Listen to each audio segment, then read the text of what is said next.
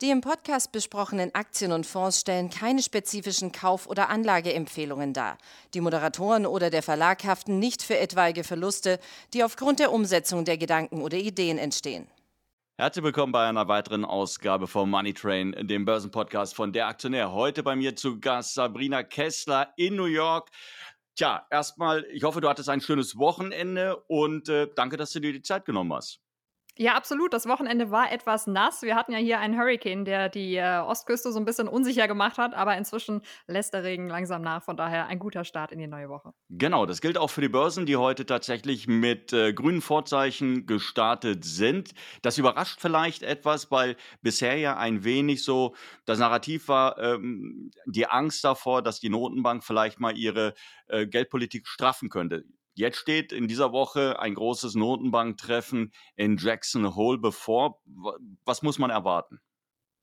Ja, die große Frage, die ja im Mittelpunkt des Ganzen steht, ist, was passiert mit den Anleihekäufen? Es geht also weniger zentral um den Leitzins, sondern vielmehr darum, ja, wann und wie stark die monatlichen Ausgaben gedrosselt werden. Seit gut anderthalb Jahren kauft die FED ja jeden Monat Papiere im Wert von 120 Milliarden Dollar an. 80 Milliarden davon sind US-Staatsanleihen, der Rest geht in hypothekenbesicherte Wertpapiere. Und klar, diese Summe, die hat die Wirtschaft und auch den Aktienmarkt in den vergangenen Monaten zweifelsohne gestützt, sodass jetzt einfach klar ist, ja, die Wirtschaft, die läuft wieder und gut, die Fed, die muss eben aus diesen Schwimmflügelchen so langsam mal die Luft rauslassen und äh, genau das ist eben die Frage, über die die Wall Street aktuell diskutiert.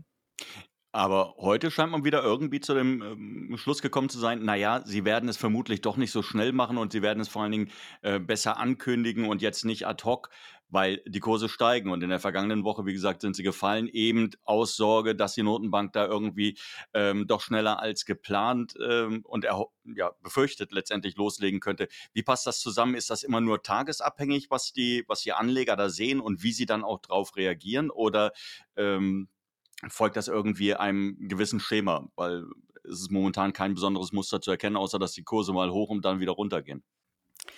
Ja, ich glaube schon, dass sich das Narrativ so ein bisschen geändert hat in den vergangenen Tagen. Und ich glaube auch, dass sich Jerome Powell, also der Chef der Notenbank, möglicherweise doch mehr Zeit lassen könnte, als die letzten Wochen vielleicht vermuten ließen. Und warum ich das sage, naja, wir, wir sehen ja aktuell einfach immer noch, dass es unfassbar unklar ist, wohin sich die Wirtschaft in den kommenden Wochen entwickelt. Und ähm, genau diese Tatsache, die sehen wir jetzt auch zunehmend in den Aussagen vieler Zentralbanker und auch einiger Analysten. Wir hatten ja zum einen in der vergangenen Woche noch viele Notenbanker, die sich zu diesem Thema geäußert haben und mindestens die Hälfte dieser Notenbanker, wir haben ja zwölf lokale Notenbanken hier im Land, mindestens die Hälfte der Zentralbanker aus diesen Notenbanken, die sich da zu Wort gemeldet haben, die haben eigentlich noch gesagt, ja, das ist doch klar, also die Anleihekäufe, ähm, die werden wahrscheinlich noch in diesem Jahr äh, zurückgefahren, weil die Inflation, die steigt ja immer weiter und das muss jetzt einfach passieren, ähm, um die Märkte da etwas zu stabilisieren. So, jetzt haben wir aber in den vergangenen äh, Tagen und ähm, auch gerade in der letzten Woche zunehmend sinkende Wachstumsprognosen gesehen, unter anderem von äh, Goldman Sachs. Dazu kommen steigende Covid-Zahlen hier im Land. In den letzten sieben Tagen zum Beispiel hatten wir mehr als 130.000 Fälle pro Tag. Und dann haben wir ja eben immer noch eine Inflation, die wahrscheinlich ja gar nicht so schlimm ist, wie sie im Juni noch aussah, sondern vielleicht nur vorübergehend ist, wie Paul ja dann auch klar gemacht hat. Und äh, genau das hat dann dazu geführt, dass selbst sehr hawkische Zentralbanker wie Robert Kaplan aus Dallas dann ihre Aussagen der letzten Woche so ein bisschen überdenkt, äh, über, überdacht haben. Ähm, Gerade am Mittwoch äh, hat er dann eben gesagt, dass er sich das vielleicht nochmal überlegen könnte, dass wir vielleicht doch noch nicht so weit vorangeschritten äh, sind, wie er geglaubt hat. Und das äh, führt eben jetzt dazu, dass äh, der Fahrplan sich eben doch etwas anders verhalten könnte als gedacht und wir möglicherweise die Drosselung doch noch nicht im Oktober bzw. November sehen sehen könnten.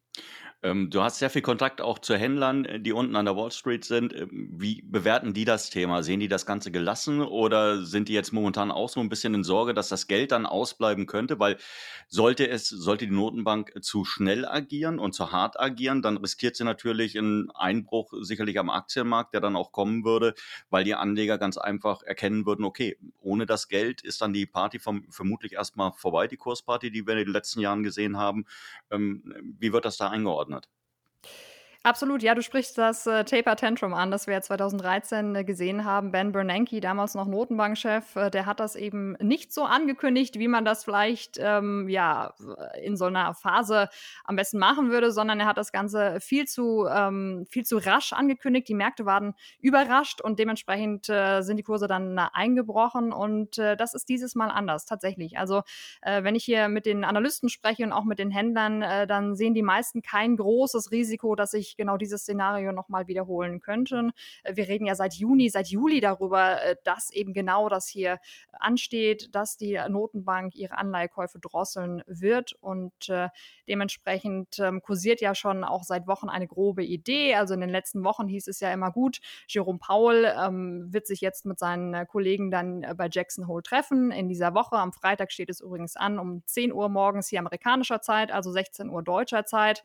Und dann hat man eben gedacht, dass dann äh, ab September quasi, wenn die offizielle Notenbanktagung ist, dass das dann alles quasi offiziell gemacht wird, dass es festgezurrt wird und dann äh, würde dann ab Oktober, November langsam gedrosselt und das dann über einen Zeitraum von acht bis zehn Monaten. Genau das Narrativ hat sich jetzt aber, wie gesagt, äh, etwas verändert, weil einfach äh, klar ist, äh, Covid wird uns noch länger beschäftigen und ähm, auch die Inflation ist nach wie vor ein Thema. Viele ähm, Experten äh, haben jetzt gemahnt, dass man erstmal den September-Arbeitsmarktbericht abwartet, um zu schauen, wie sich da die Wirtschaft entwickelt, um dann dann eben zu sagen, okay, wir können diesen Schritt geben oder eben auch nicht. Und ich denke, das ist eben durchaus jetzt erstmal eine Phase des Abwartens und ich glaube nicht, dass Jerome Paul hier was überstürzen wird. Ähm, du hast es vorhin angesprochen, die Zahlen der Infektionen, also die Zahlen mit den Infektionen, die steigen rasant ein, äh, an. Teilweise haben Bundesstaaten Zuwächse 50, 60 Prozent auf Wochenbasis gemeldet. Ähm, inwiefern spielt das momentan in die Überlegungen mit rein, vielleicht diese ganzen Hilfsprogramme noch weiterlaufen zu lassen, um hier vielleicht dann auch ähm, einen, einen möglichen weiteren Anstieg bei, bei dem Infektionsgeschehen abfedern zu können? Also, ich glaube, das ist, äh, durchaus, ähm, ja, schon ein Gedanke, der hier unter unter den Wirtschaftsexperten gerade äh, schwelt. Ich meine, das aktuelle Umfeld ist einfach schwierig. Wir haben zwei Probleme. Du hast es eben angesprochen, auf der einen Seite ist Covid und Covid weitet sich trotz äh, der hohen Impfrate weiter aus. Wir sehen das in Ländern wie Israel, wo die Impfquoten ja sehr hoch sind. Äh, auch da sehen wir steigende Covid-Fälle und das liegt vor allen Dingen daran, dass der Impfschutz äh, der Impfschutz eben nachlässt. Das führt jetzt dazu, dass die FDA, also die amerikanische Lebensmittel und Arzneimittel Arzneimittelbehörde am Freitag den Booster zugelassen hat für alle, die ihre erste Impfung vor acht Monaten bekommen haben, also quasi sprich zum Jahresanfang. Alle diejenigen sind eben jetzt zugelassen für einen Booster-Shot, um quasi ähm, ja, ihren Schutz wieder etwas nach oben zu drücken. Und dann haben wir noch ein zweites Thema, genau auch das hast du eben gesagt, in Bundesstaaten wie Florida sind äh, aktuell zum Beispiel 44 Prozent mehr Menschen mit Corona im Krankenhaus als noch zum Zenit letzten Jahres und ein großes Großteil davon ist eben ungeimpft. Dazu kommen äh, viele Bundesstaaten wie Texas und Mississippi, wo die Intensivstationen aktuell zu 90 Prozent ausgelastet sind. Und das große Problem daran ist eben, dass gerade in diesen Bundesstaaten viele Menschen noch nicht geimpft sind. Und das könnte eben durchaus dazu führen, dass wir mehr Restriktionen äh, sehen. Und ja, das macht natürlich auch den Unternehmen Sorgen weil mehr Restriktionen bedeuten mehr Einschränkungen und das könnte eben auch dann äh, die Firmenbilanzen vieler Unternehmen wieder belasten. Wie ist denn momentan die Impfbereitschaft bei euch in den USA? Also von New York weiß man ja, die Leute waren durchaus bereit, sich impfen zu lassen, aber vor allen Dingen in den Staaten, die äh, republikanisch dominiert werden, ist die Zahl der Impfskeptiker, Impfgegner nach wie vor hoch. Und jetzt war Donald Trump, der war auf einer Veranstaltung und selbst er hatte ja, obwohl er das Ganze äh, bislang eher skeptisch gesehen hatte, er hatte den Leuten empfohlen, sich impfen zu lassen und das Ganze wurde quittiert mit Buchrufen, mit Pfiffen. Ähm, was haben wir da zu erwarten? Mhm. Also, spannenderweise zieht die Impfrate wieder an. Äh, wir haben aktuell, wenn ich mich nicht irre, ich glaube, eine Million Shots pro Tag, also mehr als eine Million Impfungen, die pro Tag hier ausgeteilt werden und ähm, unter anderem eben auch bei Leuten, die eher skeptisch waren. Wir hatten jetzt eine Reihe von Veranstaltungen, wo sich auch äh, Experten, die sich immer wieder gegen die Impfung ausgesprochen haben, mit Corona infiziert haben und zeitgleich, das äh, spricht eben auf dieses Thema Israel auch an, wir sehen auch zunehmend Veranstaltungen, wo sich ähm, Geimpfte mit äh, Corona anstecken. Also man merkt schon, okay, diese Delta-Variante, die scheint uns doch länger und heftiger zu beschäftigen, als wir vielleicht äh, gedacht haben. Und das führt durchaus zu einem Umdenken. Und dazu kommt ja eine Tatsache, die wir letztes Jahr noch nicht hatten, nämlich dass viele Firmen ja Corona, äh, eine, eine Impfung gegen Corona inzwischen äh, vorschreiben. Gerade eben äh, kam die Meldung, dass, äh, ich muss gerade noch mal schauen, ich glaube, dass New York jetzt äh, einführt, dass sich auch ähm, alle, die im Schulbetrieb arbeiten, äh, impfen lassen müssen. Das betrifft ungefähr 140.000 Menschen und dem entkommt man ja quasi nicht. Ähm, also entweder man lässt sich impfen oder man wird gefeuert, mehr oder weniger. Und das führt eben auch dazu, ob man will oder nicht, dass man sich impfen lassen muss, weil ähm, ja, sonst, äh, wie gesagt, wird man seinen Job los sein. Ähm, Du hast es gerade angesprochen, die Schüler, sie kommen zurück in die Schule. Es gibt ja immer jedes Jahr dieses Back to School, äh, also dieses Jahr wieder dieses Back to School, ähm, was ja auch immer ein irres Geschäft ist für den Einzelhandel. Wird das dieses Jahr wieder so sein oder äh, wird da dieses Jahr mit angezogener Handbremse agiert werden, vielleicht auch nur per, äh, per E-Commerce oder ist das ein ganz normales Geschäft, das dann auch entsprechende Auswirkungen auf die Aktienkurse der Einzelhändler haben könnte? Das ist ganz spannend, dass du das sagst, weil wir gerade ja letzte Woche die Einzelhandelszahlen gesehen haben von den ganz, ganz großen äh, Supermarktketten und Einzelhändler hier in den USA. Und ähm, wir sehen durchaus, dass die Leute äh, ihr Verkaufs-, äh, Einkaufsverhalten ändern. Und zwar äh, Walmart zum Beispiel, einer der ganz großen ähm, oder ich glaube sogar die größte Supermarktkette immer noch äh, weltweit, hat äh, unter anderem äh, gesagt, dass man ein verändertes Kaufverhalten sieht. Die Leute, klar, kaufen natürlich immer noch Lebensmittel, ähm, aber weniger Kleidung und äh, inzwischen mehr Schulartikel, weil eben jetzt ist, ist Labor Day, ne? also viele kommen jetzt aus dem Urlaub zurück. Das ist quasi der, der offizielle, das offizielle Ende des Sommers. Dann beginnt das neue Schuljahr wieder und die Leute, ja, die kaufen tatsächlich jetzt schon wieder äh, Schulhefte, äh, Malsachen, was man eben alles äh, braucht äh, für, für das neue Schuljahr. Und das äh, sieht man auch an den Umsätzen von Walmart was eine sehr spannende Entwicklung ist, weil wir ja von offizieller Seite, gerade wenn wir uns Konjunktur- und Branchendaten ansehen, eher ein Abkühlen der Zahlen erwarten. Und jetzt schauen wir uns die Zahlen von Walmart an und sehen eigentlich genau das Gegenteil. Der Umsatz äh, war jetzt bei 140 Milliarden Dollar im vergangenen Quartal, der Gewinn bei 1,80 Dollar. Ich glaube, das war sogar der, das stärkste Kursplus, äh, der stärkste Gewinn seit Ausbruch der Pandemie. Und die Manager da, die sind durchaus optimistisch, dass die Delta-Variante, und das haben sie auch so gesagt in, dem, in ihrem Earnings-Call, dass die Delta-Variante das Verbraucherverhalten nicht verändern wird. Und gleiches sehen wir bei Target zum Beispiel, auch einer der ganz großen Konkurrenten von Walmart. Auch da ein äh, überragendes Quartalsergebnis. Und auch da sieht man, dass der Verkehr in den Geschäften trotz Delta in den letzten Tagen, in den letzten Wochen nicht nachgelassen hat. Man muss ja bei diesen ganzen Quartalszahlen immer so ein bisschen im Hinterkopf behalten, dass das ja äh, diese drei Monatsfrist, also von April bis Ende Juni. Da war Delta ja noch kein großes Thema, aber, und das ist eben jetzt äh, das Spannende, die Manager sehen selbst in diesen Tagen kein Abflachen ähm, der Konsumausgaben. Und äh, dementsprechend hat da auch dieses Thema Back to School äh, tatsächlich gerade einen Anteil daran. Ähm, ein Thema, das sicherlich schon seit ähm, längerer Zeit läuft und jetzt gerade wieder an Dynamik gewinnt, chinesische Aktien ähm, die Talfahrt chinesischer Aktien und ähm, die Auswirkungen ähm, natürlich auch für die, auf die Depots der Leute, die investiert hatten, die Reg äh, Regulierung der chinesischen KP, der Eingriff in die Wirtschaft, aber auch dieses Spannungsverhältnis, dieses dauernde Spannungsverhältnis zwischen Peking und Washington. Und äh, wie wird das momentan am Markt bewertet? Gibt es überhaupt noch Hoffnung darauf, ähm, dass sich das Ganze mal normalisiert oder sagt man, das Thema hat sich eigentlich erledigt?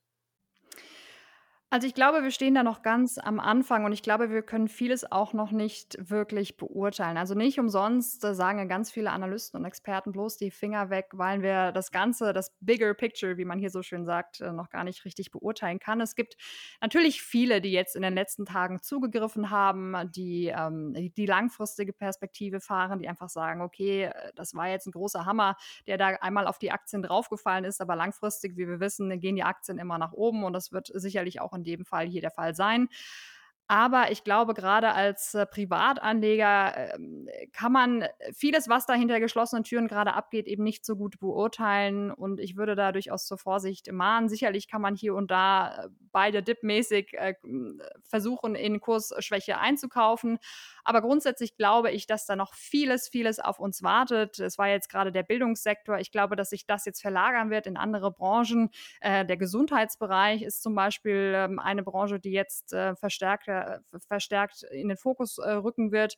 Ähm, auch das ganze Geschäft mit den Immobilien, ähm, also ähm, ja, Immobilien, ähm, der ganze Retail, äh, Real Estate Sektor. Ich glaube, das ist äh, was, was wir im Auge behalten sollten und dementsprechend glaube ich nicht, dass das ganze Thema schon vorbei ist.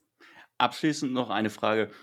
Du schaust ja ähm, anders auf die Märkte oder du schaust ja anders auf die, die amerikanische Wirtschaft als jetzt vielleicht Amerikaner. Du siehst es ja eher aus der, aus der Sicht äh, einer, einer Deutschen.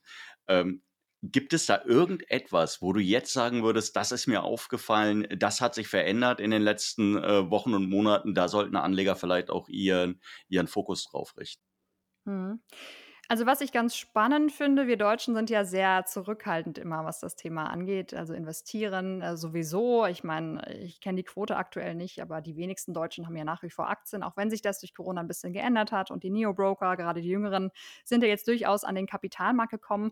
Was man hier in den USA aber durchaus noch stärker sieht, ist dieses Thema, was ich eben auch in Bezug auf China angesprochen habe, by the dip. Also ich glaube, in Deutschland ähm, ist ähm, die Angst, quasi ins fallende Messer zu greifen und ähm, die Hoffnung, dass die Kurse bald wieder steigen, oft nicht so stark ausgeprägt. Was man hier aber durchaus sieht, und das ist auch ein Grund dafür, dass wir aktuell auf Rekordniveaus stehen, auch wenn die Daten eigentlich hier was anderes zeigen, die Leute nutzen die Kursrücksetzer, um eben sich äh, zu positionieren für die Zukunft und für steigende Gewinne. Auch ein Thema, was wir zum Beispiel beim Thema Bitcoin gesehen haben. Ganz, ganz viele, äh, gerade Amerikaner, haben so um die Marke von 29.000, 30.000 Dollar in Bitcoin investiert. Und was sehen wir heute? Ist der Bitcoin wieder über 50.000. Also ich glaube, da kann sich der ein oder andere Anleger durchaus noch was äh, abschauen. Das heißt jetzt nicht, dass man sein ganzes Geld ähm, verwenden sollte, um in Kursschwäche reinzukaufen. Das kann auch durchaus äh, schief gehen. Ähm, aber ich glaube, so ein bisschen risikofreudiger und so ein bisschen was abgucken von den Amerikanern und von ihrer Art zu investieren,